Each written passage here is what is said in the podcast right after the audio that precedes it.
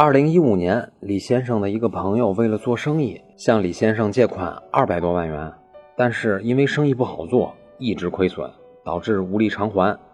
到了今年年初，李先生的这个朋友还欠他八十多万。四月份的时候，经过李先生和他这个朋友协商，决定用他这位朋友父母名下的一处门面房来抵债，把门面房过户给李先生，以清偿债款。这个门面房呢，大概也能折合八十多万元。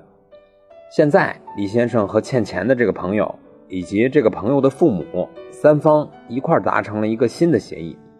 说的是由这个朋友的父母在三个月以后把这个门面房过户到李先生的名下，代替自己的子女还款。一眨眼，三个月过去了，李先生联系他朋友的父母说门面房过户的事儿。但是这老两口又因为房子涨价而反悔了，不想用门面房抵债了。现在李先生应该找谁要钱呢？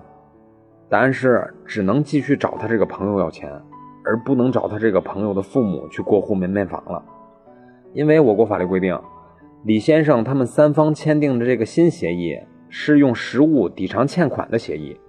这种协议在我国法律上是允许的，是受法律保护的，而且还可以办理公证。但是如果到时候这个门面房的房屋所有权人不愿意用房子来抵债的话，法律上是不能强制履行的。李先生还要继续回去找他这个朋友要钱。